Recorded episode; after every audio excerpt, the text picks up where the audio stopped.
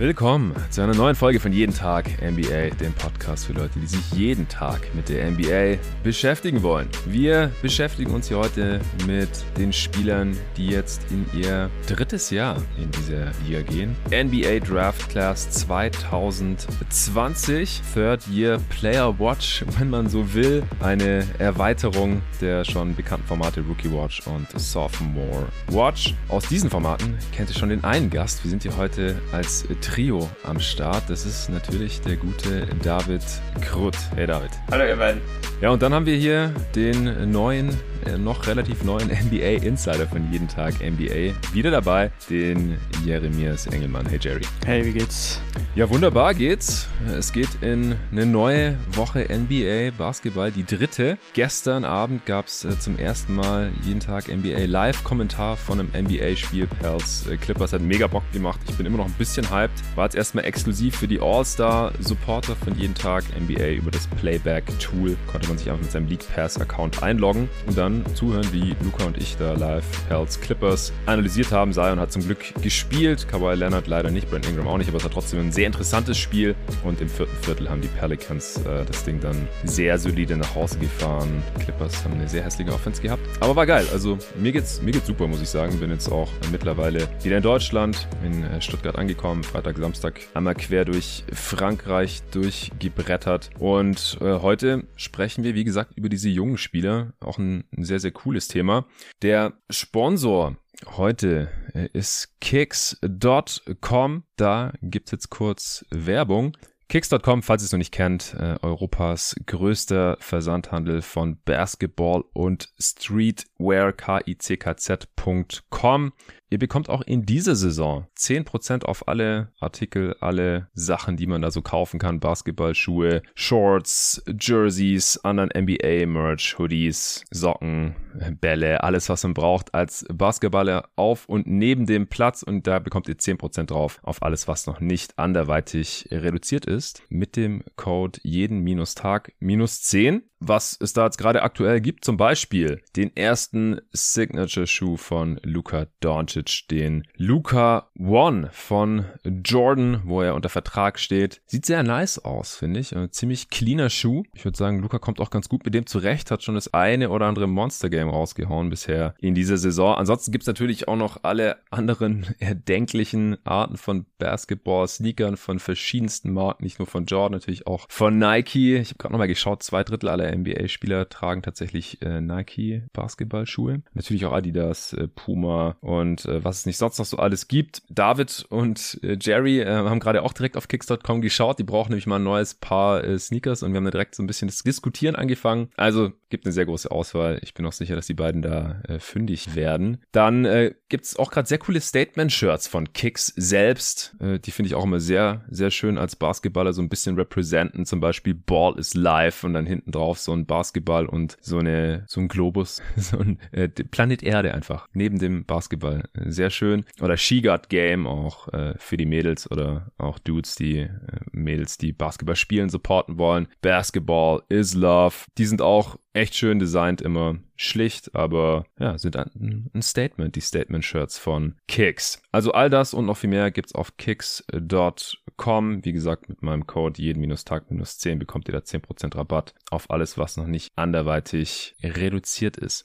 Das war's auch schon. Dann kommen wir zur Draft 2020. Das war die zweite Draft, die wir hier gecovert haben, jeden Tag NBA. Natürlich haben der David und ich damals auch eine Mock Draft hier gemacht. Es gab diverse Podcasts zu den ganzen Talenten. Dann haben wir die Spieler auch durch ihre Rookie-Saison und Sophomore-Saison begleitet. Es ist eine ziemlich wilde Draft-Class, ist mir heute nochmal aufgefallen, wenn man sich so anschaut, wie wir die damals gerankt haben und gemockt haben und wie sie sich jetzt auch entwickelt haben. Da gibt's schon einige Überraschungen. Stand jetzt, ja, natürlich äh, sind die Spieler noch lange nicht am Ende ihrer Karriere angelangt, noch nicht mal in der Mitte. Eine Redraft wäre jetzt wahrscheinlich auch immer noch ein bisschen früh. Aber die wird natürlich früher oder später auch kommen. Damals First Pick Anthony Edwards vor James Wiseman und dann kam LaMelo Ball. Patrick Williams. Hier, genau, Patrick Williams zu den Chicago Bulls, Isaac Okoro zu den Cleveland Cavaliers. Die werden wir heute alle hier besprechen, außer LaMelo, der hat ja nach wie vor nicht gespielt. Der war ja in der Preseason umgeknickt. Und Yeko Kongwu an 6 zu den Hawks, Killian Hayes an 7 zu den Pistons. Das sind alles äh, interessante Spieler, die sich bisher auch in verschiedenste Richtungen entwickelt haben. Und du, Jerry, du hast die Draft ja auch damals schon für die Dallas Mavericks gescoutet vorbereitet, analysiert, oder? Wie war das damals? Ja, ja. Also bei dem Draft hatten die Mavericks ja am Ende drei Picks. Ich glaube, es waren drei Picks und dann haben wir noch zwei Spieler als undrafted noch dazugenommen. Mhm.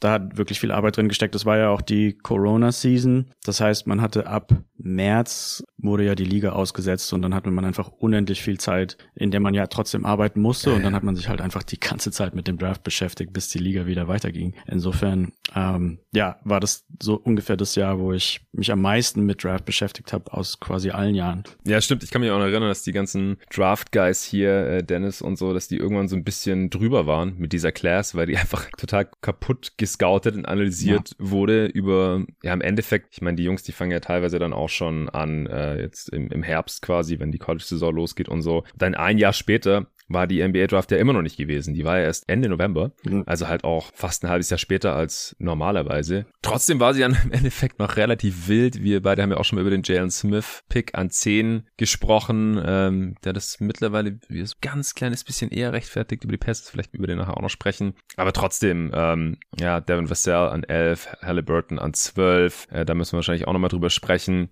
Bei den Mavs habt ihr damals Josh Green an 18 genommen, haben wir im Pod ja auch schon mal angeschnitten, weil die Spieler, die danach genommen wurden, bisher zumindest auch besser aussehen. Sadiq Bay an 19, äh, dann zu den Pistons, Precious Achua an 20 zu den Heat und vor allem auch Tyrese Maxey an 21 zu den äh, Sixers. Da darf ich gleich widersprechen. ja, ja, genau. Darfst du gleich machen. Ähm, aber du hast dich auch hier im Pod schon gewundert, dass ich gesagt habe, dass wir den damals hier ähm, ja relativ einstimmig, also alle, die hier halt im Pod waren, die ganzen Jungs, den irgendwo in der Top 10 hatten, manche sogar eher Richtung 5. Äh, David und ich oh. haben ihn damals in unserer Mockdraft auch an 7 genommen. Das sieht Maxi, jetzt ja. ganz ja. gut aus. Genau, Tyrese ja. Maxi. Ja, an, an 25 noch Emmanuel Quigley, Jaden McDaniels an 28, damals ein sehr interessantes Prospect, der jetzt bei den äh, Wolves mittlerweile ja Starter ist und vor allem halt auch an 30, ja. Letzter Pick der ersten Runde, Desmond Bain, sehr, sehr guter Starter für die Memphis Grizzlies mittlerweile. An 31 habt ihr damals Tyrell Terry genommen, ich weiß nicht, über den, über den heute nochmal irgendwie sprechen müssen. Der hat 13 Spiele insgesamt gemacht, 59 Minuten in der NBA gespielt, 13 Punkte, 6 Rebounds, 6 Assists insgesamt aufgelegt. Was ist denn da Können passiert? Wir, müssen wir nicht. Ja, kannst du vielleicht ganz kurz, vielleicht bringen wir es ganz kurz hinter uns. also, um, um den so einen Pick, so, so einen Hauch zu rechtfertigen, denke ich, ich glaube, ähm, wir hatten damals einfach einen extrem tiefen Kader und es war so ein bisschen so ein Swing for the Fences Type of Pick. Also, dass man, wenn man jetzt einen Spieler dazu holt, der auch irgendwie so in den Impact Metrics vielleicht eine Plus eins oder sowas darstellt, dann bringt es eigentlich verhältnismäßig wenig, weil wir hatten halt so viele, die alle irgendwie relativ stabil waren. Dorian natürlich und dann Hardaway, Curry war noch damals da, Brunson war da, etc. Also wir hatten echt einen extrem tiefen Kader und es war so ein bisschen, machen, hauen wir einfach mal so einen Risikopick raus, wo halt alles Mögliche passieren kann in, in, in beide Richtungen. Also kann halt entweder ähm, super toll werden, also da komme ich jetzt gleich drauf, oder halt super schlecht. Natürlich gab es die die, die negativen Attribute, wie halt, dass er relativ wenig wiegt und ähm, jetzt nicht mhm. die allertollsten College-Stats irgendwie hatte. Kurze aber Arme hat er auch, glaube ich. Äh, ja, aber ich glaube länger als Desmond Bain zum Beispiel. Echt? Ja gut, sicher bin ich mir nicht, aber Bane hat ja auf jeden Fall negativ. Weil er ist ja nur 6'2 und ich dachte, der hätte sogar eine negative Wingspan oder zumindest keine besonders positive. Ähm, ich glaube, also an negativ kann ich mich nicht erinnern. Die negativ okay. weiß ich soweit nur Bane. Okay. Was bei Terry halt interessant war, ist, dass er relativ gut Off-Dribble-Dreier nehmen konnte im College, was halt gerade auch da ziemlich in war und ja natürlich immer noch in ist. Ähm, aber der hat auch, die Teams haben teilweise mit ihm so, so Basketball-IQ-Tests gemacht und die hat er halt total aus der Halle geschossen, diese IQ-Tests. Also da war, da war so, und der, dann ist er ja auch auf ein College gegangen, wo man, glaube ich, relativ schlau sein muss, um da überhaupt reinzukommen. Stanford. Ja. Ähm, das heißt, da war so ein bisschen die Hoffnung, dass er halt so ein überintelligenter Basketballspieler halt werden könnte. Ja, und dann, also so zum Teil kamen dann halt so Sachen, die für uns relativ unvorhersehbar waren, so Sachen wie leichte Depressionen etc. Ähm, und dann ging es relativ schnell Richtung Süden. Ähm, die Grizzlies geben ihm ja immer mal wieder so ein bisschen so eine Chance. Also der, der ist dann bei dem G-League-Team von den Grizzlies gelandet, bei Memphis Hustle. Ich glaube, hat auch mittlerweile vielleicht ein Two-Way mit den Grizzlies. Also der ist noch nicht ganz draußen. Er spielt auch immer mal wieder G-League, so wie ich das sehe. Aber ja, natürlich unter den Erwartungen und vor allem natürlich tut's weh, dass Bane genau ein Pick vorher genommen wurde. Hm. Also ich habe gerade geschaut. Kommt jetzt drauf an, technisch gesehen, in Schuhen ist er ähm, 6'2 und er hat eine 6 6.175 Wingspan, okay. dann wäre schon negativ. ja. Barfuß ist aber nur 6.1.5 und dann hat er keine negative Wingspan. Ja, aber es ist ja, er hat sehr kurze Arme. Also ich glaube, es gibt nicht viele NBA-Spieler, die kürzere Arme haben. Ähm, das, das war mir noch so ein bisschen hängen geblieben. Ja, okay. Ähm, ich glaube, die Grizzlies haben ihn auch mittlerweile äh, gecuttet. Mein, okay. Ja, ja, vor, vor Saisonstart. Es, es hat mhm. uns gerade langsam geladen. Ich schaue gerade nochmal die Two-Ways der Grizzlies. Haben, ja, Kenneth Lofton und Vince Williams bekommen, also okay. diesjährige Rookies. Also die haben ja. Tyrell Terry auch entlassen, obwohl der, glaube ich, nee, der hat auch kein garantiertes Salary mehr. Ja, also ist aktuell wieder raus, wahrscheinlich dann ja in der G-League habe ich jetzt noch nicht weiter verfolgt. Da war letzte Woche der G-League Draft. Ah. Ja, das ist dann äh, für die Hardcore-Nerds. David, du hast ja auch während der Saison dann immer deine, deine Rookie-Rankings gemacht. Du machst immer deine Sophomore-Rankings. Wie gefällt dir die Class bisher so, ganz allgemein? An sich wieder ganz gut. Also als ich die Klasse gescoutet hatte und auch das erste Jahr fand ich sie wirklich nicht so toll, auch weil da viele rohe Spieler, die Entscheidungsfindungsprobleme hatten, dabei waren. Aber inzwischen haben sich auch gerade aus den hinteren Rängen einige Spieler wirklich gemacht und inzwischen sehe ich die Klasse dann doch wieder deutlich positiver, würde ich sagen. Ja, und so von den einzelnen Spielern, wie gefällt dir da deine Evaluation bisher?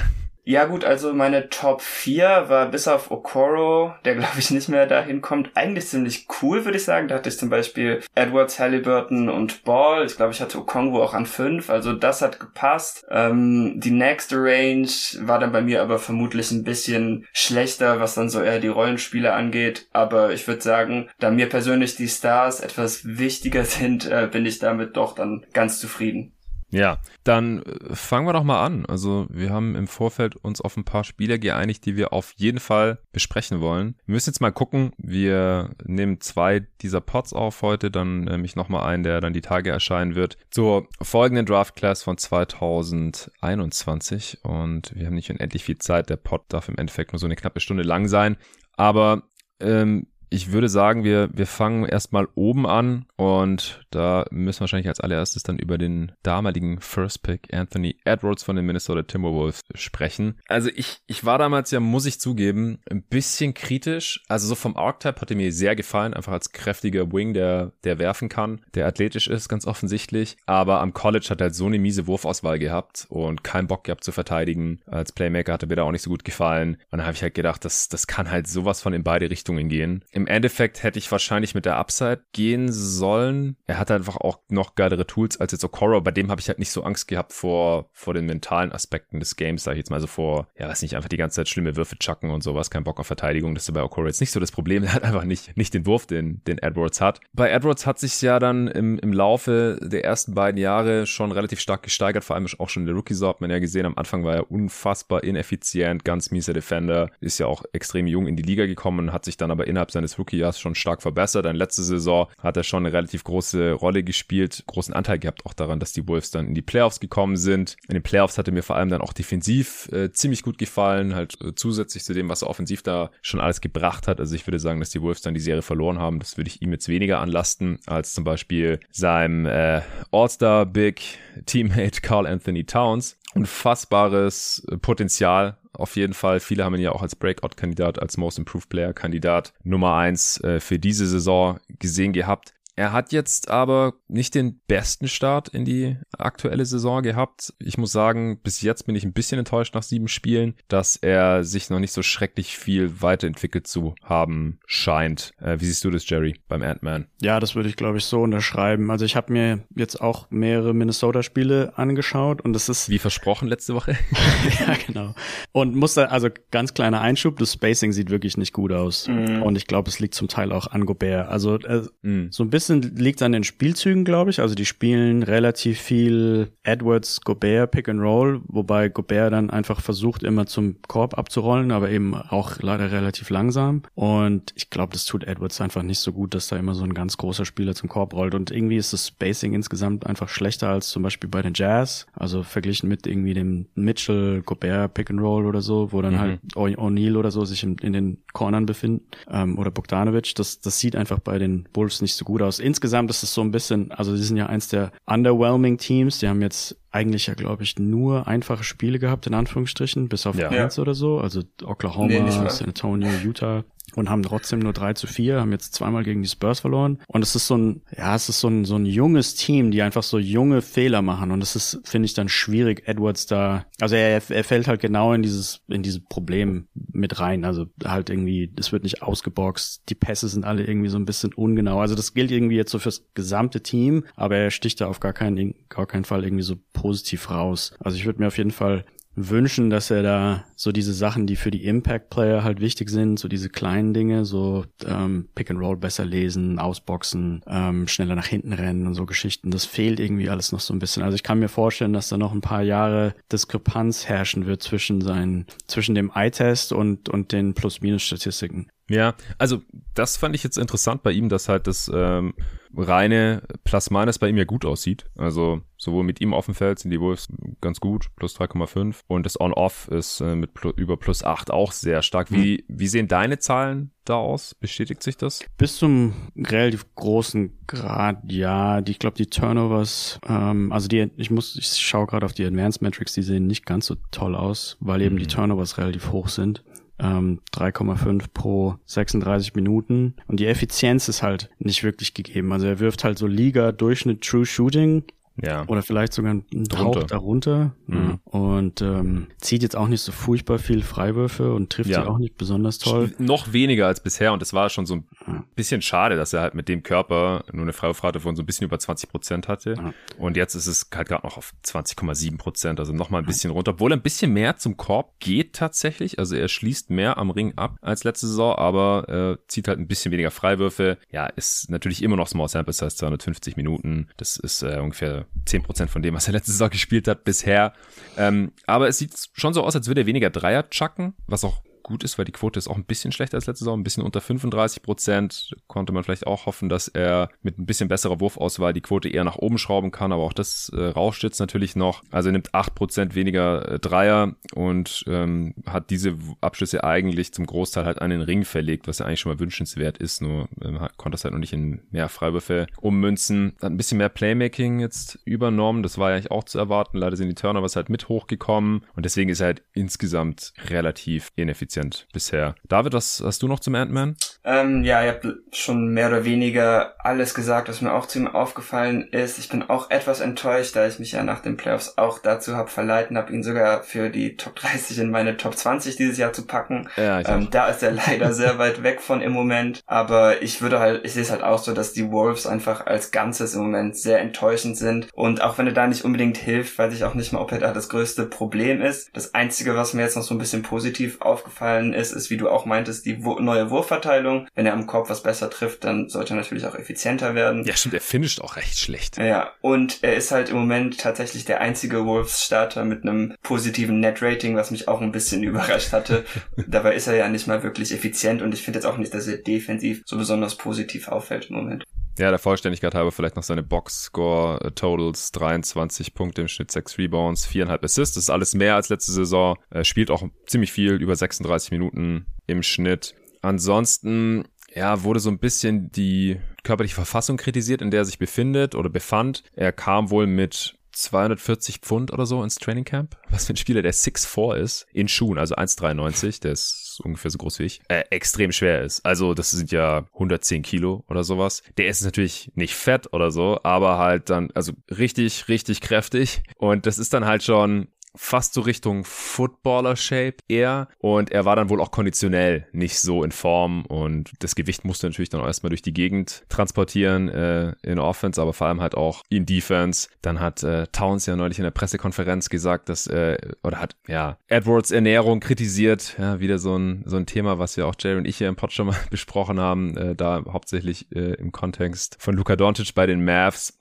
er hat sich dann da wieder dagegen gewehrt, hat gemeint, hey, ich habe doch schon seit zwei Jahren kein Popeyes mehr gegessen. Also keine Ahnung, was da jetzt im Endeffekt stimmt, aber äh, ich glaube, die Reports waren nicht übereinstimmend, dass er jetzt nicht in der besten körperlichen Verfassung, was die Fitness angeht, in die Saison gekommen ist. Also da, da kann man halt auch hoffen, dass es ein bisschen daran liegt, dass das auch wieder besser wird. Ich finde es ein bisschen komisch, dass er seine Freife bisher so schlecht trifft mit 64 Prozent. Das ist äh, ja, fast 15 Prozent unter der letzten Saison. ja, wie gesagt, also ich mache mir jetzt keine großen Sorgen um ihn. Scheint einfach ein holpriger Start in die Saison zu sein, sowohl von ihm selbst als halt auch vor allem von den Minnesota Timberwolves. Aber ich würde echt weiterhin sagen, dass äh, das Team schon sinnvoll zusammengestellt scheint und ich vertraue da weiterhin auch auf Chris Finch und auch auf Anthony Edwards selbst, 21 Jahre alt geworden im August. Da ist weiterhin einiges an Upside vorhanden. Haltet ihr jetzt auch für den vielversprechendsten Spieler aktuell noch von der Class? Ich schon.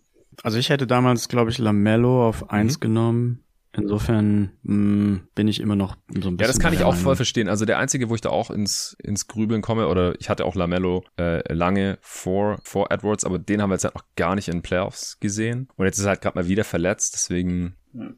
TBD. Ist ja, gerade noch so ein ja. bisschen außen vor, finde ich. Aber ja, kann ich voll verstehen, wenn man Lamello noch vor Edwards hat. Ich finde es auch sehr knapp. Ich finde es auch knapp. Ich habe mich bei Edwards ein bisschen bestätigt gefühlt, aufgrund dessen, wie seine Playoffs liefen und wie die beiden Play-Ins von Lamello gelaufen sind. Ja. Einfach weil ich dem Scoring auf dem hohen Level von Edwards irgendwie mehr traue, auch wegen seines Körpers. Aber ich meine, da geht's natürlich im einen Fall um sechs Spiele, im anderen um zwei. Deshalb kann man da jetzt auch noch nicht so viel draus schließen, natürlich. Ja, die äh, Advanced Stats, so äh, vor allem die hier bei Basketball Reference, äh, Box plus minus, was du ja auch ganz gut findest, hast du mal gesagt, Jerry. Ja. Oder hier Value over Replacement Player, äh, die, die lieben ja Lamello. Also das fällt schon auf, dass er halt so der mit Abstand positivste Spieler laut ja. diesen Stats ist in der Class. Woran liegt das? Also die Advanced Metrics, die mögen halt solche Spieler, die so ein bisschen alles machen. Also Assists, Rebounds, Steals, und ähm, Lamello ist ja so ein, einer der, der Spieler der Liga, der, ich denke mal, Top 10 unter den Triple Doubles mhm. sein könnte,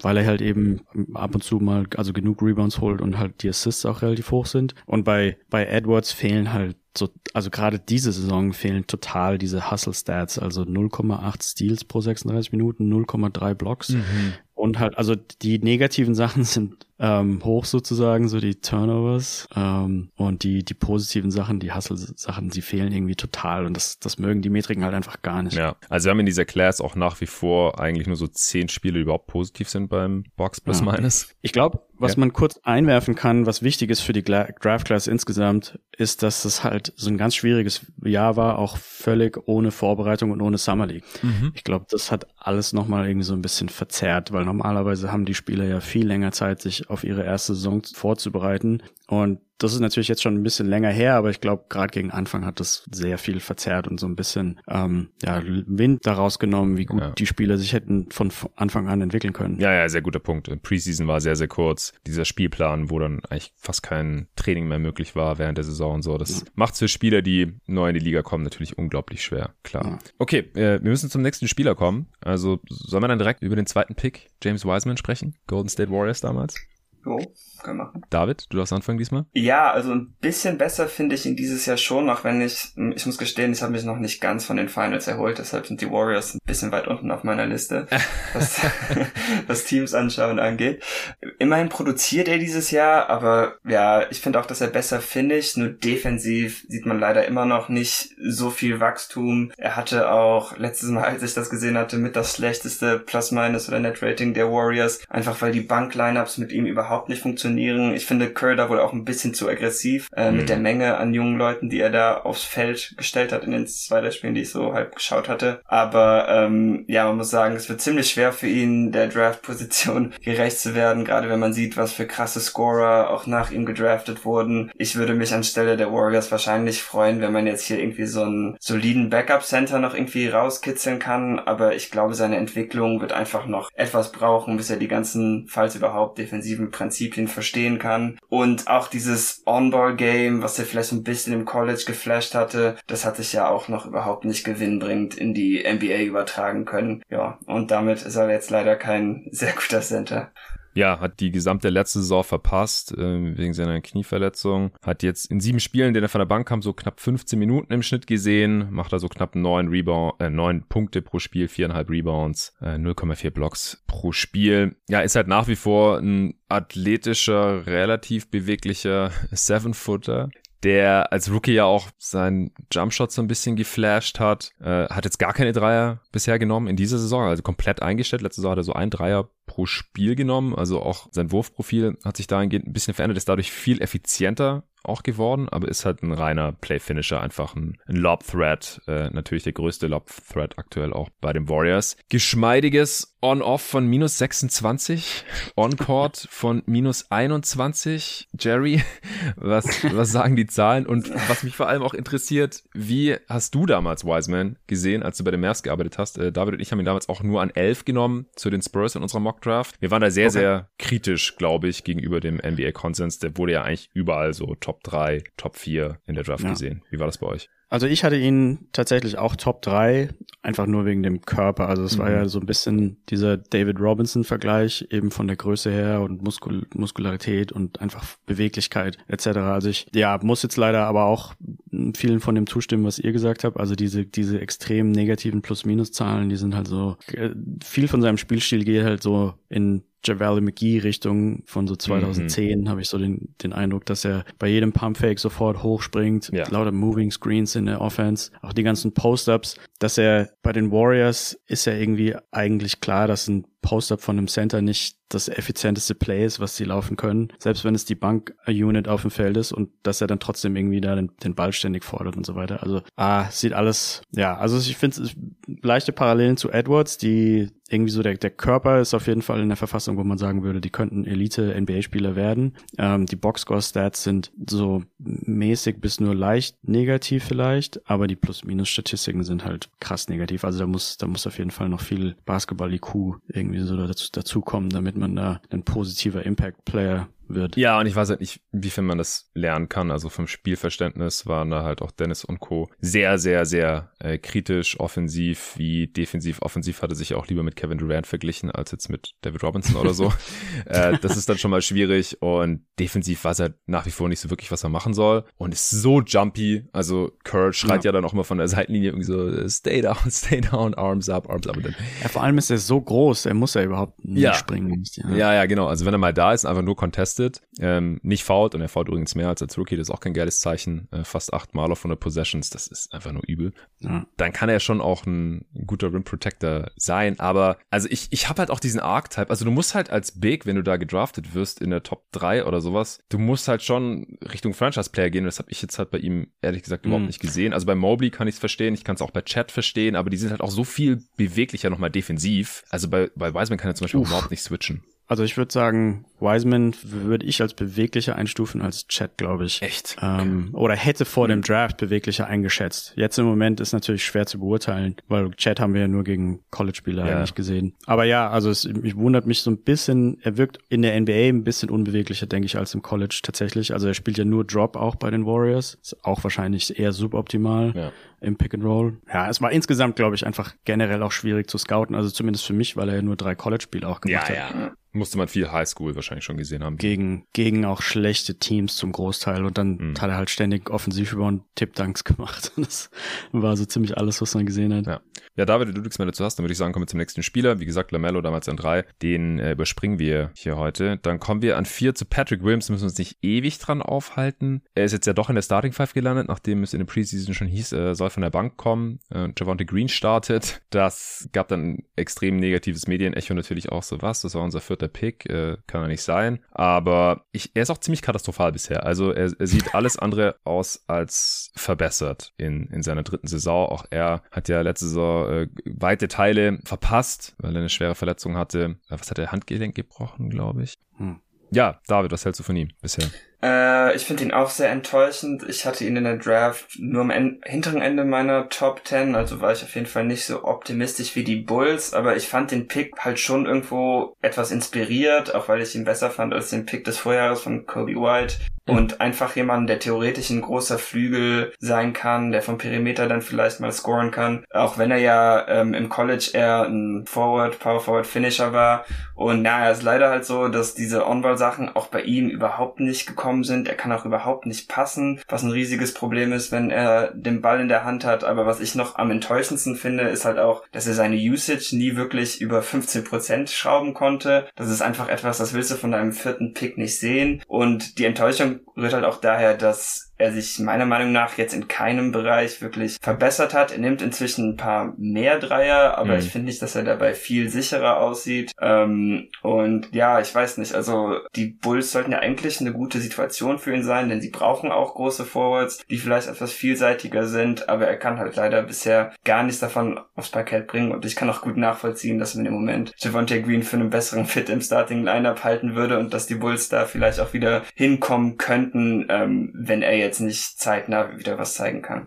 Ja, es ist halt extrem beunruhigend. Jetzt in seinen ersten drei Jahren jede Saison weniger Minuten pro Spiel von 28 über 25 jetzt auf 21 runter und dadurch halt auch immer weniger Output. Äh, Punkte pro Schnitt gehen runter. Er ist jetzt bei zwei Rebounds pro Spiel in den ersten sieben Spielen angekommen. Das ist auch relativ übel für seinen Spielertyp. Er nimmt mehr Dreier, aber halt immer noch nicht so schrecklich viele. Jetzt ist er bei 5 äh, auf 100 Possessions von, von 3,4 auf 5,4 hoch. Also da stellt er immer noch keine großartige Gefahr dar. Du hast ja schon gesagt, seine offensive Rolle ist unglaublich klein und er ist halt auch extrem ineffizient. Bisher 96 Offensivrating und plus minus wieder. minus 30 on-off und der On-Wert ist minus 16. Ja, Jerry, was hältst du von Patrick Williams? Ähm, also ich muss sagen, ich fand damals schon, das war ein Reach. Ähm, der hat ja in dem gleichen College gespielt wie Devin Vassell und dementsprechend habe ich dann relativ viel von beiden gesehen, weil Vassell ich mir eben ziemlich viel angeschaut habe. Aber bei Williams war es schon interessant und äh, besorgniserregend leicht, dass auch im College er einfach nicht so furchtbar viel gemacht hat. Also man hat wirklich, ich, ich schaue ja die, ich schaue ja tatsächlich die ganzen Spiele und nicht die, nur die einzelnen Spieleaktionen. Mhm. Und teilweise hat man dann irgendwie so 15 Minuten lang Tape geschaut und irgendwie keine einzige Aktion von ihm gesehen. Also mir hat da so ein bisschen dieses ähm, Energie, Energizer Bunny Typ Spiel ja. habe ich da halt total vermisst. Was ich interessant finde, er wirkt irgendwie kleiner als glaube ich, die meisten Leute sich das erhofft hatten. Also er ist jetzt gelistet als sechs, sechs Fuß sieben. Mhm. Ähm, spielt ja Power Forward, aber hat sechs Rebounds pro 36 Minuten. Das ist jetzt auch nicht so toll. Ja, ja. Aber wie ihr auch schon angesprochen habt, also 0,9 Assists pro 36 Minuten ist natürlich eine halbe Katastrophe. Und ich finde die Wurfauswahl, also ich habe ihn, ich habe relativ viele Bullspiele geschaut und er hat sehr, sehr viele von diesen ähm, langen Zweier Midrange-Würfen genommen. Also das geht überhaupt nicht in die richtige Richtung. Aber überrascht mich auch nicht völlig. Hm. Ja, die Wurfauswahl finde ich auch wirklich sehr schade. Ich verstehe nicht, dass da kein Coach mal mit ihm redet. Also seine Würfe am Ring sind auch zurückgegangen. Der nimmt jetzt irgendwie fast die Hälfte seiner Würfe aus Floater Range bis zur tiefen Midrange. Und äh, mit dem Wurfprofil kann man halt auch einfach nicht effizient sein, außer man hat irgendwie wahnsinnigen Touch. Und ja, der hat alles andere als das bisher bewiesen, leider. Ja, ja das ist sehr schade. Äh, Kommen wir zum fünften Pick, auch ein Spieler, der vor allem David und mich bisher enttäuscht. Jerry kann gleich sagen, wo er ihn damals gesehen hat. Isaac Okoro, damals von den Cavs gedraftet, den wir in unserer Mock-Draft an eins genommen haben. Er lag, muss man aber fairerweise sagen, in, nicht in erster Linie an Okoro selbst, den äh, ich schon überschätzt hatte damals und ich habe ihn auch noch nicht ganz aufgegeben. Äh, aber wir konnten uns nicht so wirklich auf einen anderen First-Pick einigen, weil äh, du wolltest Anthony Edwards und da hatte ich mich eben aus vorhin schon erwähnten Gründen gegen gesträubt und äh, Lamello wolltest du aber nicht an eins nehmen. Ja. Äh, Killian Hayes erst recht nicht, äh, den wir da noch als Kandidaten, glaube ich, hatten. Ich habe den Pod jetzt nicht nochmal angehört. Also ein bisschen Erinnerung. Ja, Terry Halliburton haben wir auch nicht an eins genommen, haben wir dann an fünf genommen, auch viel höher dann, als er tatsächlich genommen wurde, by the way. Und so wurde es eben Isaac Okoro, der jetzt eine sehr kleine Rolle hat von der Bank. Also er hat den Starting-Spot ja verloren, äh, was ich schon schade fand. Er hat bisher in den fünf Spielen, die er gespielt hat, zehn, äh Quatsch, er hat in den Spielen, die er bisher gespielt hat, zehn Dreier genommen und keinen davon getroffen. Hat er nicht auch null Assists? Also das letzte Mal, als ich geschaut hatte, null Ja, Assists. nee, doch, er hat gestern gegen die Knicks hat er zwei Assists gemacht. Ah, ja, okay. Äh, der eine war auch echt schön, da hat er so einen Closeout attackiert. Ich habe das Spiel gegen die Knicks gestern noch die zweite Halbzeit geschaut. Ähm, Aber jetzt hat er halt zwei Assists auf 100 Minuten. Ja, ja, also, also die Boxscore-Stats sind eine absolute Katastrophe. Also ah, der hat jetzt ja. in den sechs Spielen minus 11 Box plus minus. Ja, 1,7 Punkte, 1,3 Rebounds und 0,3 Assists in 16 Minuten Einsatzzeit. Also er macht halt, er produziert gar nichts. Er hat den Korb bisher fast nie getroffen. 51er Offensivrate. Er ist einfach alles eine Katastrophe von vorne bis hinten in 97 Minuten. 27% True Shooting. Ja, der, der eine Assist war, glaube ich, auf, auf Mobley. Da ist er so an der Baseline entlang und hat dann einen ziemlich geilen Pass gespielt. Also er hat nach wie vor die Flashes, finde ich. Er hat, äh, er ist ein guter Defender, hat einen guten Körper auch dafür. Er ist halt ein bisschen kleiner, als er am College bei Auburn aussah. Da hatte ich schon, ich glaube, er wurde auch mit 6'7 gelistet oder so. Äh, Im Endeffekt ist jetzt nur 6'5, also halt eher ein, jetzt ein Verteidiger für kleine Wings und Guards. Äh, durfte dann jetzt auch gegen die Knicks mehr spielen, weil er Bronson da als einziger so ein bisschen verteidigen konnte und halt auch während des, des Runs auf dem Feld gestanden war. Das, das lag aber halt in erster Linie an Donovan Mitchell, der eine absolute Show abgezogen hat. Das war richtig krass gestern. Er hatte nichts mal richtig gezeigt, wieso die mal für den, für den lieber hätten traden sollen. Das war geil. aber ja, Okoro, Saison bisher leider, leider überhaupt nicht geil, muss man, muss man leider so sagen. Auch sein On-Off minus 21. Ach, das ist, ist, ist auch eine Katastrophe bisher. Also einfach offensiv geht da viel zu wenig. Bisher, Jerry, hast du ihn damals gesehen? Ich habe ihn genauso gesehen, wie er jetzt gerade spielt. Oh. Doch, also da muss ich mir so ein bisschen auf die Schulter klopfen. Ich habe viele Spiele von ihm angeguckt, weil wir ja auch viel so nach 3D-Spielern geschaut haben, ja. damals bei den Mavericks und er da in die, in die Kategorie reingefallen wäre. Und irgendwie fand ich, alle guten Aktionen von ihm waren immer nur Fast Break. Also er hat dann im College, wenn irgendwie ein Stil passiert ist bei dem Team, was glaube ich da auch relativ häufig vorgekommen ist, dann ist er immer vorgerannt, hat ein, ein Dunking reingehauen und die Dunkings sahen halt irgendwie cool aus. Aber der komplette, alles, was ich im Halfcourt gesehen habe, war auch schon im College nicht gut. Und, und die, die, dieser Aspekt, dass er so ein super toller 3D von der Defense her werden könnte, habe ich auch irgendwie nie so richtig ganz verstanden, weil ich fand ihn dafür ein bisschen zu klein und habe mir gedacht, also ich habe das sozusagen in Anführungsstrichen gesehen, dass er keine 6-7 ist. Ich weiß nicht, ob er wirklich als 6-7 gelistet war. Jetzt ist er jetzt 6-5. Ja. Ähm, und dachte, dass wie viel wird er schon als Wing dann da ausrichten können in den NBA. Also ich habe ihn als positiven Wing Defender gesehen, aber quasi, dass du als Wing Defender bis zum gewissen Grad limitiert bist, wenn du nicht gleichzeitig die Größe mitbringst, dass du eventuell auch manchmal vielleicht sogar Power Forwards verteidigen könntest. Und das habe ich bei ihm eben nicht gesehen. Und ja, offensiv einfach so gut wie halt gar nichts außer die Fast Breaks. Ich glaube, wenn er vielleicht bei den Knicks spielen würde oder so, die ja relativ viel Rennen gefühlt, könnte ich mir vorstellen, dass es besser aussieht, aber bei den Cavs im Moment halt, ja, hm. nicht so. David, hast du noch Hoffnung? Also, dass er ein NBA-Spieler sein kann, ja, aber so wie wir ihn gesehen haben, auf keinen Fall. Ich finde auch einfach wahnsinnig schade, dass sich sein Foul-Drawing überhaupt nicht in die NBA übertragen hat. Also, mhm. da hatte ich ja noch Hoffnung, dass das vielleicht irgendwas machen kann. Aber er sieht dieses Jahr wirklich fürchterlich aus und was ein bisschen bezeichnet ist für seine Saison. Ich hatte eben, als ihr über BPM gesprochen habt, das kurz in meinen Filter für Basketball äh, Reference eingebaut und ähm, als Platzhalter einfach mal minus 10 geschrieben und das hat ihn tatsächlich rausgefiltert mit seinen minus 10,9. also da geht im Moment gar nicht so viel. Hart. Ja, es ist hart. Ich habe gerade nochmal geschaut, im Cottage war als 6-6 gelistet, nicht 6-7. Okay. Ja. ja, macht den Call jetzt auch nicht so, so fett. Ja. Ach, ich hatte halt auch gehofft, dass er vielleicht so, so, also dass der Wurf noch nicht da ist, hatte ich halt so ein bisschen Hoffnung, weil die Frauquote jetzt auch nicht schrecklich aussah. Aber im, in der Preview war es mir nicht mehr ganz eingefallen, was die Statistik gewesen war. Aber er war der Spieler, der bei seinen Dreiern am oft offensten war in der gesamten Liga von mhm. allen Spielern letzte mhm. Saison, weil der einfach überhaupt nicht verteidigt wird. Und ja, hat dann halt bei niedrigem Volumen 35 Prozent getroffen. Das, äh, das war, war okay, aber er schafft halt überhaupt gar kein Spacing.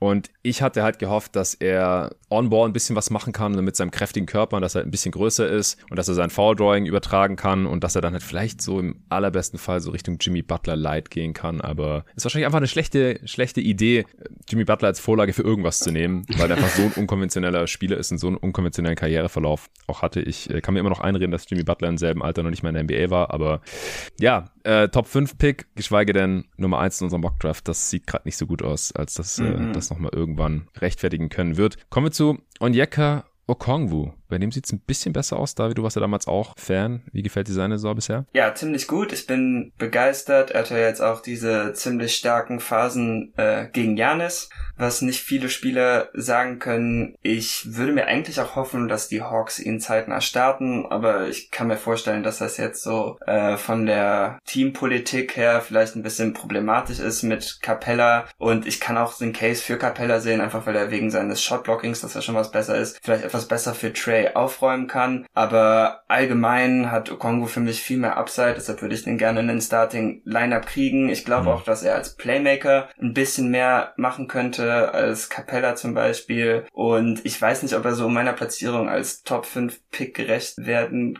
kann, denn dafür ist er als Passer dann doch nicht ganz kreativ genug und ähm, ja, produziert als Scorer natürlich auch einfach nicht genug. Aber wenn er vielleicht irgendwann mal richtige Starterminuten abreißen darf, könnte ich mir schon vorstellen, dass ähm, er seiner Draftposition mehr oder weniger gerecht wird, da er einfach ein vielseitiger Center ist, der ja nicht mehr macht, als er kann und das ist immer gut. Ich mag auch, dass er dieses Jahr seine Range ein bisschen ausbaut und äh, ich finde auch, man sieht wieder seinen wahnsinnigen Touch bei den Floatern, die er dieses Jahr nimmt. Ja, ich, ich finde es bisher ein bisschen schade, dass sich das, was ähm, ich in der Hawks Preview mit, mit äh, Lorenzo so ein bisschen erwartet oder gehofft hatte, dass er noch ein paar mehr Minuten von Capella klauen kann, sich ja. bisher nicht bewahrheitet. Er spielt eigentlich genau gleich viele Minuten wie letzte Saison, ein bisschen mehr als 20. Ähm, also rein statistisch gesehen bewegt sich da äh, noch nicht so viel. Er ist halt wieder unfassbar effizient. 135er Offensivrating. Jerry, wie, wie hast du ihn damals bei den Mavs gesehen gehabt? Ähm, kam für uns eigentlich nicht in Frage, haben wir dementsprechend nicht so furchtbar viel angeguckt, mhm. weil wir ziemlich verschossen waren in Stretch Bigs und er da quasi nicht wirklich reinpasst. Aber ich glaube, wenn man den Aspekt von seinem Game mal außen vor lässt, dass er halt wahrscheinlich nie Dreier werfen können wird, dann kann man, glaube ich, mit dem Rest, kann man, glaube ich, doch sehr zufrieden sein. Also 67 True Shooting ähm, für die Karriere ist halt auch ziemlich nice. Und ähm, also, also ich denke, ob er jetzt ein Top 15 Center in der Liga wird, weiß ich nicht, aber ich könnte mir so 15 bis 25 könnte ich mir wahrscheinlich schon ganz gut vorstellen. Ja, das sollte er schon packen, um den sechsten Pick zu rechtfertigen wahrscheinlich damals. Äh, vor allem, weil ja noch ein paar äh, gute Spieler nach ihm gezogen wurden. Ja, wir müssen auch kurz über Killian Hayes sprechen. Auch bei ihm bisher ja sehr, sehr äh, enttäuschend alles. Also äh, statistisch. Das ist ja noch milde ausgedrückt, Absolute oder? Katastrophe. Es, es wird halt leider auch nicht wirklich besser. Also da bewahren sich jetzt halt eher Davids Befürchtungen von damals. Er macht gerade nicht mal drei Punkte im Schnitt. Er hat immer 3,6 Assists. Er trifft nicht 20, 20 Prozent aus dem Feld gerade. 68er Offensivrating in 120 Minuten bisher in den sieben Spielen. 68. Also es, es gibt schon so ein paar Gestalten hier in, in dieser Draft Class, die da hochgepickt wurden. Das ist äh, sehr, sehr krass. Der Drei fällt überhaupt nicht über die Karriere. 26 Prozent. Das war es bisher leider auch konstant so. Rookie 28 Prozent. Letzte Saison 26 Prozent. Bisher sind es 14 äh, Prozent, 2 von 14 insgesamt. Äh, 6 von 29 Zweiern hat er bis jetzt getroffen. Diese 6 von 29, oh Gott. ähm, was, was weiterhin ein bisschen Hoffnung machen kann, ist der Freiwurf. Ja, da ist er bei 73 von 94 über die Karriere. Das sind halt knapp 80 Prozent. Und äh, Torben hat neulich auf Twitter auch mal geschrieben, es wäre nach wie vor ein krasser Outlier, wenn jemand, der so gut seine Freiwürfe trifft, äh, so schlecht von der Dreierlinie weiterhin trifft. Weil das, das muss halt kommen. Er, das war ja damals schon klar, dass er halt jetzt nicht nicht viel per Drive kreieren können wird, dass ihm dadurch dafür ein bisschen die funktionale Athletik fehlt. Als Defender finde ich ihn immer noch gut, aber das, das reicht halt nicht. Wenn du sonst gar nichts machst offensiv, dann bist du halt, was weiß ich, Chris Dunn oder so und dann relativ schnell aus der Liga draußen. Wie hast du den damals gesehen, Jerry? Ich habe ihn überhaupt nicht gesehen, weil Guards nicht wirklich für, ihn, für uns in Frage kam und ähm, er hat ja in Deutschland gespielt und wir ja, hatten stimmt. da auch nicht so gut Zugriff, glaube ich, auf die Spiele. Insofern war das ein Spieler, den ich einfach direkt weggelassen habe. Da finde ich jetzt im Nachhinein lustig, dass eben Kevin O'Connor hatte ihn ja auf eins zum Beispiel in dem Mock Draft ja.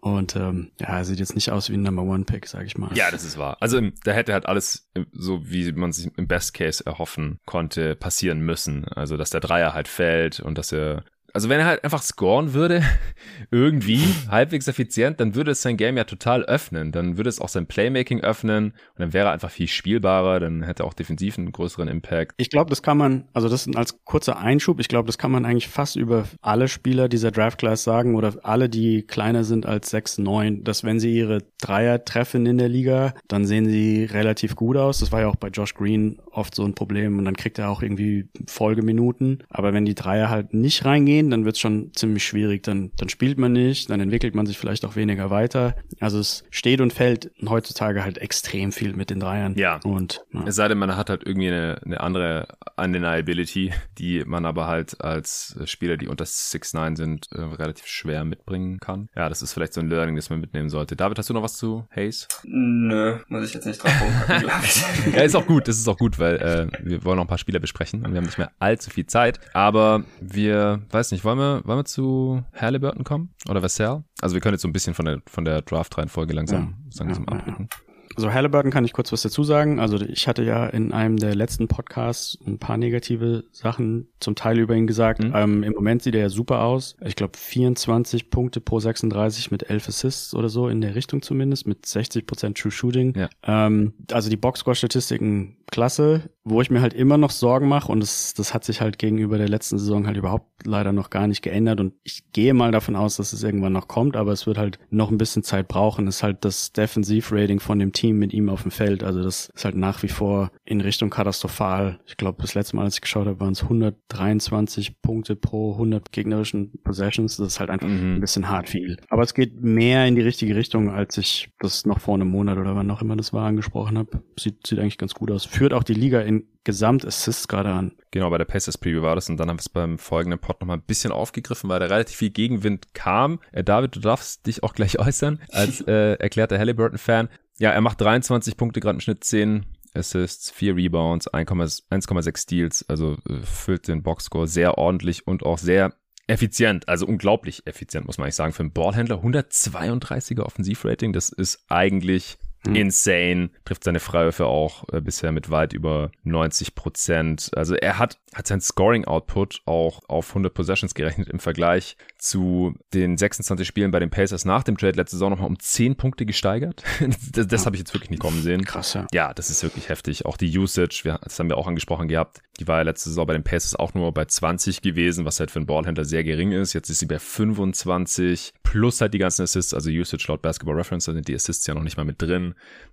Also er hat einfach einen riesigen Anteil an der Offense der Pacers. Er zieht auch Freiwürfe, über 30% Freiwurfrate, nimmt weiter natürlich die Dreier, die er sehr, sehr gut trifft mit 47% bisher. Ich kann mir vorstellen, dass es noch ein bisschen Small Sample Size ist, also dass die Zahlen hier noch ein bisschen runtergehen. Das ist eigentlich wahrscheinlich eher nicht, nicht zu halten. Also offensiv wirklich über jeden Zweifel erhaben, aber, und das ist jetzt vielleicht ein schönes Beispiel dafür, dass äh, die Zahlen einen dazu animieren, sich manche Sachen nochmal auf dem Tape genau anzuschauen. Ich habe heute Morgen ähm, auf Instat mir unendlich viele Drives, die Terry Halliburton versucht hat zu verteidigen, angeschaut. Und es ist echt krass. Also äh, der Gegner kommt halt jedes Mal an ihm vorbei. Wirklich jedes Mal. Er ist die Definition von einem Traffic Kauen von, einem, von so einem Hütchen. Also ich habe nicht einen Stop da gesehen oder dass er den Drive irgendwie großartig erschwert hat. Manchmal hat er noch so ein bisschen recovern können, weil er auch relativ lange Arme hat. Oder dass dann halt wenigstens, also er Jackson oder Jalen Smith oder Goga Bitadze, die halt da wirklich ein Gegenspiel nach dem anderen da immer auf sich zurennen sehen, nachdem der halt mega easy Tyrese Halliburton geschlagen hat. Also entweder sind das dann irgendwelche shifty Ballhändler und Halliburton kann sich lateral irgendwie einfach überhaupt nicht bewegen. Ich weiß nicht wieso. Bisschen High Hips vielleicht oder einfach hm. schlechtes Lateral Movement. Ähm, dann ist er halt einfach sehr schmal, was du ja auch im Pod damals kritisiert hast. Also entweder kommen die Gegner mit, mit einem Crossover oder so an ihm vorbei oder sie overpowern ihm einfach. Also sie haben einen Angle und gehen dann einfach vorbei, weil sie doppelt so breit sind wie er und schieben ihm so ein bisschen aus dem Weg. Also gerade auch neben Spielern wie Kate,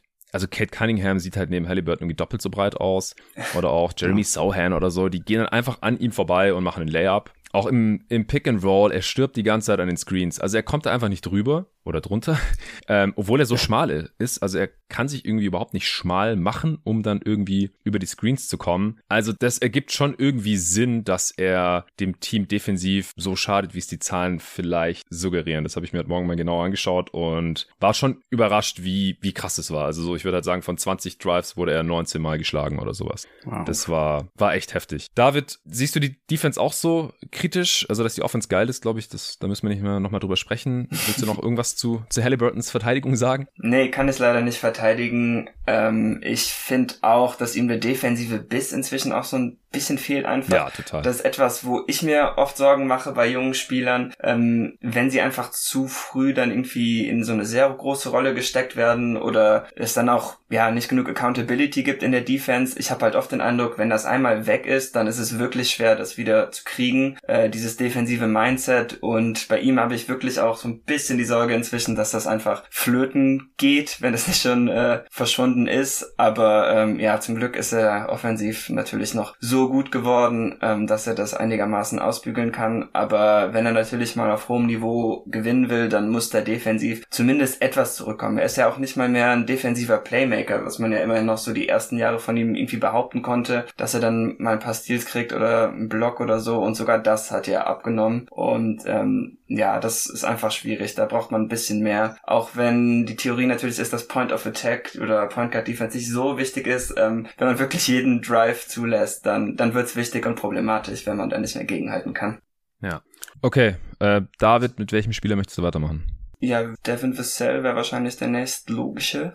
Gerne, der wurde ein Pick vor Halliburton an 11 gezogen von den Spurs. Ja. Hat jetzt eine viel größere Rolle als äh, noch letzte Saison, vor allem weil auch Murray weg ist. Was hast du so von ihm gesehen? Was gefällt dir? Ja, dadurch, dass ich äh, Jeremy Sohan natürlich fleißig scouten muss, ähm, habe ich auch wieder was mehr Spurs-Tape geschaut dieses Jahr. Gefällt mir eigentlich ziemlich gut. Der Jumpshot geht rein wie Butter, auch aus allen Ebenen. Das macht sehr viel Mut. Ich finde auch, dass er als Playmaker auf jeden Fall klar besser geworden ist. Ich würde mir bei ihm manchmal wünschen, dass er vielleicht ein bisschen mehr Risikos eingeht, weil er spielt irgendwie nur sichere Pässe. Aber ähm, das hat natürlich auch Vorteile, denn dadurch bleibt er effizienter, da er einfach keine Turnovers begeht, was für die Offense auch ziemlich gut ist. Ähm, ich hatte noch gesehen, dass er am Korb im Moment nicht so gut findet, aber ich glaube eigentlich nicht, dass das ja ein großes Problem sein wird, denn den Rest seiner Karriere war er da eigentlich immer ziemlich effizient. Ich kann mir vorstellen, dass das dieses Jahr vielleicht ein bisschen schwieriger wird, da er mehr selber kreieren muss und dann ist es immer nochmal schwieriger zu finishen, als wenn man die Würfe aufgelegt kriegt. Aber im Großen und Ganzen sollten die Spurs mit seiner Entwicklung ziemlich zufrieden sein. Macht auch Bock, wie er sich entwickelt hat. Ja, also sein Jumper fällt halt bisher unglaublich gut. Da müssen wir mal schauen, ob er das so halten kann. Also aus der Midrange über 60 Prozent, äh, Dreier 39 Prozent, aber das war ja auch so sein Appeal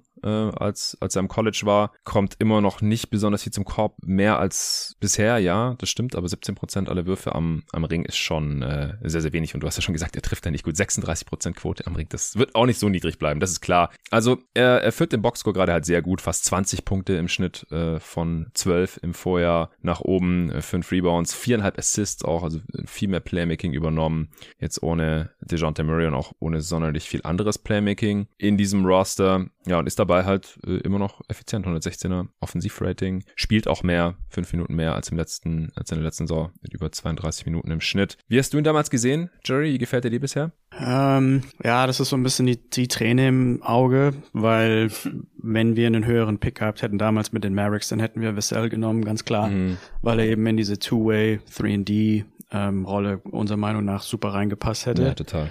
Und uns war aber, nachdem wir, ich glaube, zwei, drei Spiele von ihm angeschaut haben, war uns klar, dass er halt niemals auf 18 fallen wird. Und ja, sieht jetzt eigentlich so aus, wie wir uns damals das so ein bisschen gedacht hatten. Ähm, dass er so einen großen Schritt macht von letzter Saison auf diesen Saison, überrascht mich ein bisschen, finde ich aber natürlich cool und ja, liegt ja, kann ich mir so, so einen Hauch auf die Schulter klopfen, weil ich ihn, ich hätte ihn auch in den Top 4 oder Top 5 gehabt in der Draft Class. Mm, ja, sehr nice. Wir haben ihn damals auch an 6 genommen in unserem Mock Draft. Also, wie gesagt, Okoro an 1, Edwards an 2, Ball an 3, dann Hayes an 4, äh, Halliburton an 5, Vassell an 6. Also so ein bisschen, bisschen Licht und Schatten bisher. Dann an sieben hatten wir Patrick Williams. Welchen Spieler möchtest du als nächstes besprechen? Vielleicht jetzt noch jeder ein, dann noch ein paar Rapid Fire und dann sind wir hier durch.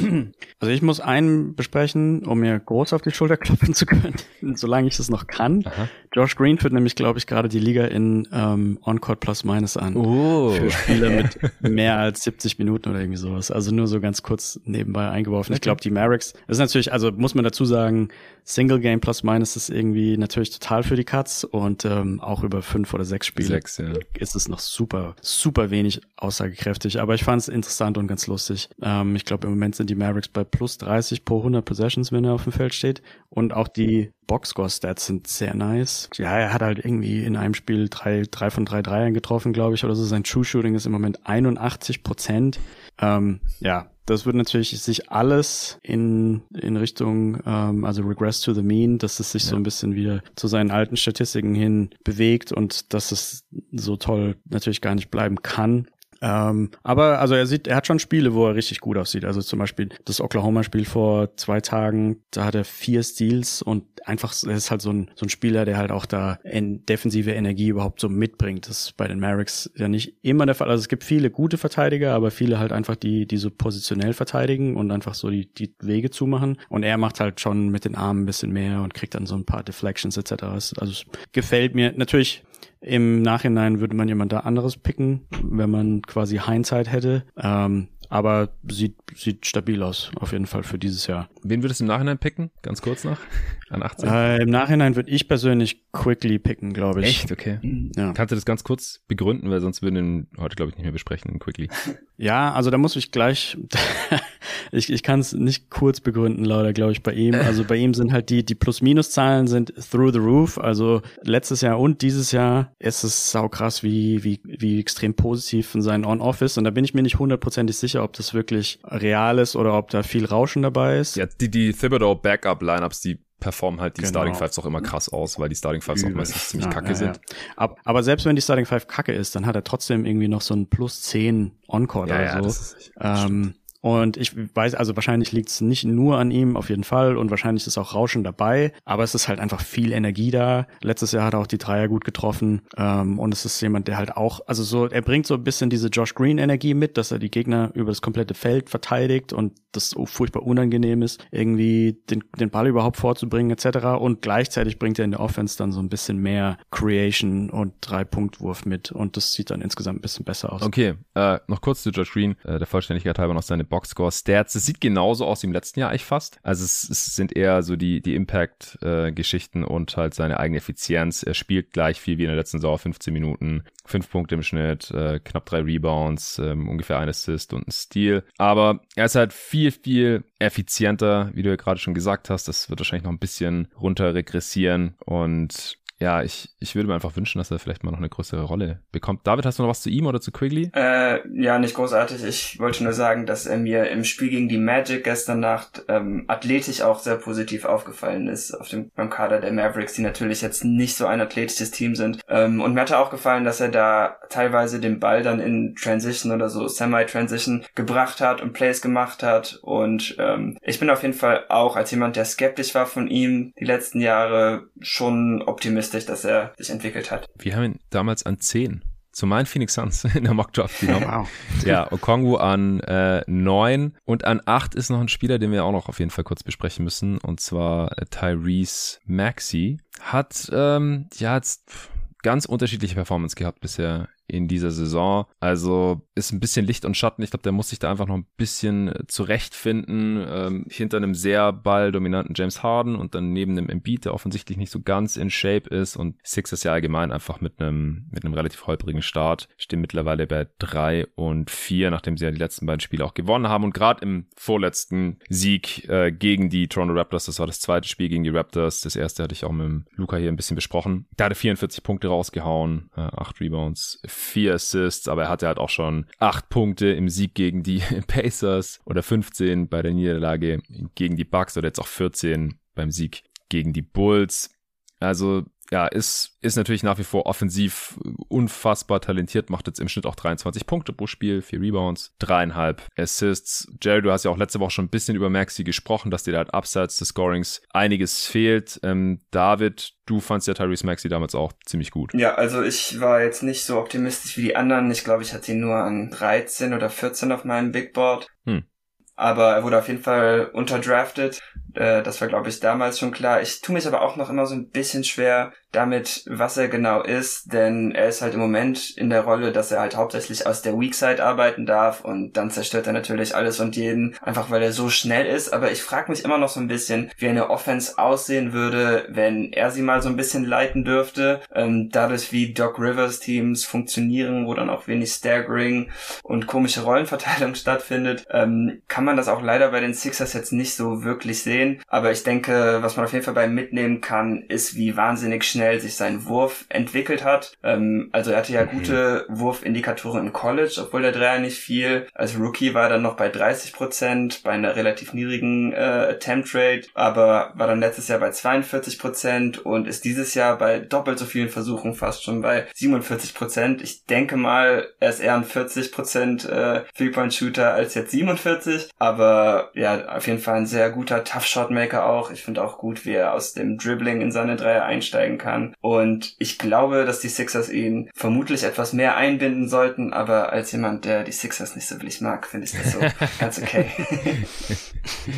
Alright, äh, David, dein letzter Spieler für heute. Äh, ja, dann nehmen wir noch, noch den letzten Pick der ersten Runde und das wäre Desmond Bain. Für mhm. mich, muss ich sagen, stand heute wahrscheinlich der beste Spieler dieser Draft Class. Auch jemand, der dieses Jahr wieder große Sprünge gemacht hat. Er konnte seine Usage ein bisschen hochschrauben, ähm, macht jetzt schon 24 Punkte pro Spiel. Hätte jetzt auch nicht erwartet, dass er so ein Scorer sein kann. Auch als Playmaker hat er sich nochmal entwickelt, ist nicht ganz bei doppelt so viel Assists pro Spiel, aber macht jetzt immerhin 13,5 und äh, begeht dabei jetzt nicht zu viele Turnover. Ist auch einer der besten Schützen seiner Klasse. Das ist auch etwas, was er nochmal angehoben hat. Jetzt bei 13,6 Three-Point Attempts auf 100 Possessions. Damit sollte er wahrscheinlich auch schon einer der besten Shooter der Liga sein. Und ähm, für die Grizzlies finde ich das auch sehr spannend, da ich nie so wirklich überzeugt war von Jaron Jackson als zweite Offensivoption. Mhm. Und jetzt drückt sich Desmond Bain halt einfach so ein bisschen in die Rolle. Und ja, für ein Team wie die Grizzlies, was ja jetzt nicht unbedingt das beste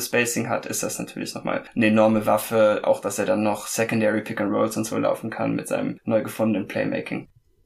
Ja, ich glaube, über Bane haben wir auch schon mal gesprochen, Jerry. Du hast ja mhm. gemeint, dass äh, ja. ihr ihn damals nicht draften wolltet. Vor allem auch wegen der, der, der kurzen Arme. Er hatte ein bisschen Schiss um die Defense. Hast ja. du sonst noch was zu Bane oder hast du sonst noch irgendeinen Spieler, den du noch kurz raushauen wolltest? Nur, nur ganz kurz zu dem vorhin, weil ich, weil ich irgendwann mal angesprochen hatte, dir zu widersprechen zu wollen. Ähm, also ich wollte ja gar nicht mit diesem Maxi over Green widersprechen, aber ah, ja, ja. Sadiq Bay und Achua ähm, habe ich auch in letzter Zeit ein bisschen angeschaut und bin jetzt auch von beiden nicht wirklich überzeugt, um das nur ganz kurz einzuschieben. Also Achua, finde okay. ich, fehlt extrem so der offensive Schliff. Also ich habe ihn zwei Würfe nehmen sehen aus drei Meter Entfernung, wo er nicht mal den Ring getroffen hat. Mhm und auch irgendwie so ganz ungestüme Offensivfouls. Also so ein bisschen ähnlich habe ich ihn auch im College gesehen, dass ich ihn als guten Verteidiger mir vorstellen konnte, der ganz viele verschiedene Positionen verteidigen kann, wahrscheinlich bis zu vier. Mhm. Aber offensiv konnte ich ihn halt überhaupt nicht einordnen, was er denn in der NBA machen soll. Und Bay, Sadiq Bay, fand ich, hat in der ersten Saison äh, übertrieben Hype bekommen, hat ja, ja auch irgendwann mal Player of the Week oder Player of the Month gewonnen. Ähm, aber hat verhältnismäßig wenig Schritte nach vorne gemacht. Ähm, die Adjusted Plus-Minus-Metriken sagen auch, dass er nicht wirklich gut verteidigt. So, so würde ich ihn auch sehen. Und die meisten anderen Boxscore-Stats sehen jetzt auch nicht besonders heiß aus. Und die Pistons, mal abgesehen von dem gestrigen Sieg gegen die Warriors, ähm, geht ja auch nicht so furchtbar viel nach oben. Ja, das ist wohl wahr. Ja, Sadiq vor allem nach seinem 51-Punkte-Spiel letzte Saison war der Hype natürlich äh, unfassbar groß. Die Pistons sind diese Saison immerhin fast 10 Punkte besser mit ihm auf dem Feld, als wenn er okay. nicht spielt. Ähm, aber selbst wenn er auf dem Feld ist, werden sie noch mit sieben Punkten ausgescored. Äh, natürlich auch hier Small Sample Size, äh, wie immer. Ich, ich finde, dass er diese Saison bisher ganz, ganz gut aussieht. Eigentlich der Dreier fällt, wie auch letzte Saison schon wieder nicht so toll. Ähm, nicht so toll wie in der Rookie-Saison mit 38 Prozent. Also ja, da bei dem Volumen, was er nimmt, wenn da die Quote noch ein bisschen hochkommt, dann ist er halt auch gleich ein sehr viel wertvollerer Spielertyp die anderen Boxscore-Stats sind halt wirklich sehr kahl. Ne? 1,6 Assists pro 36 Minuten, ja, halber Stil, 0,3 Blocks, ähm, mehr Turnovers als Assists. Ja. Also, hm. Das ist, das ist wahr. Und Achua, ja, es ist, äh, es ist weiterhin wild offensiv. Ja? 35 Prozent aus dem Feld, 24 Prozent Dreierquote jetzt in den ersten sechs Spielen. Seine Rolle ist eigentlich gar nicht so klein mit 23 Minuten pro Spiel. Der wurde auch so ein bisschen als MIP-Kandidat gehandelt, ähm, wurde sehr gelobt da im, im Training Camp, glaube ich aber da muss offensiv noch deutlich mehr gehen. Offensivrating von 93. Ja, kann ich nachvollziehen, äh, wenn du nach wie vor lieber äh, Josh Green hast. Okay, äh, war geil. Also ich, ich denke, wir müssen irgendwann mal nochmal einen Pod aufnehmen, einfach zu dieser Class. Wir haben jetzt eigentlich alle wichtigen Spiele besprochen, die wir heute auf jeden Fall besprochen haben wollten. Aber es gibt noch ein paar mehr Namen. Ähm, und auch bei den Spielen, die wir jetzt heute hier besprochen haben, da wird sich noch einiges tun im Verlauf dieser Saison. Und dann irgendwann ist auch Lamello wieder da und dann können wir hier nochmal eine äh, Third-Year-Player Watch oder Draft Class von 2020 Update zusammen aufnehmen. War sehr cool. Vielen Dank euch. Und äh, uns gibt es dann nochmal in dieser Konstellation in dieser Woche. Wahrscheinlich morgen oder spätestens übermorgen. Ansonsten vielen Dank auch an Kicks für Sponsern dieser Folge und bis zum nächsten Mal. Bis dann.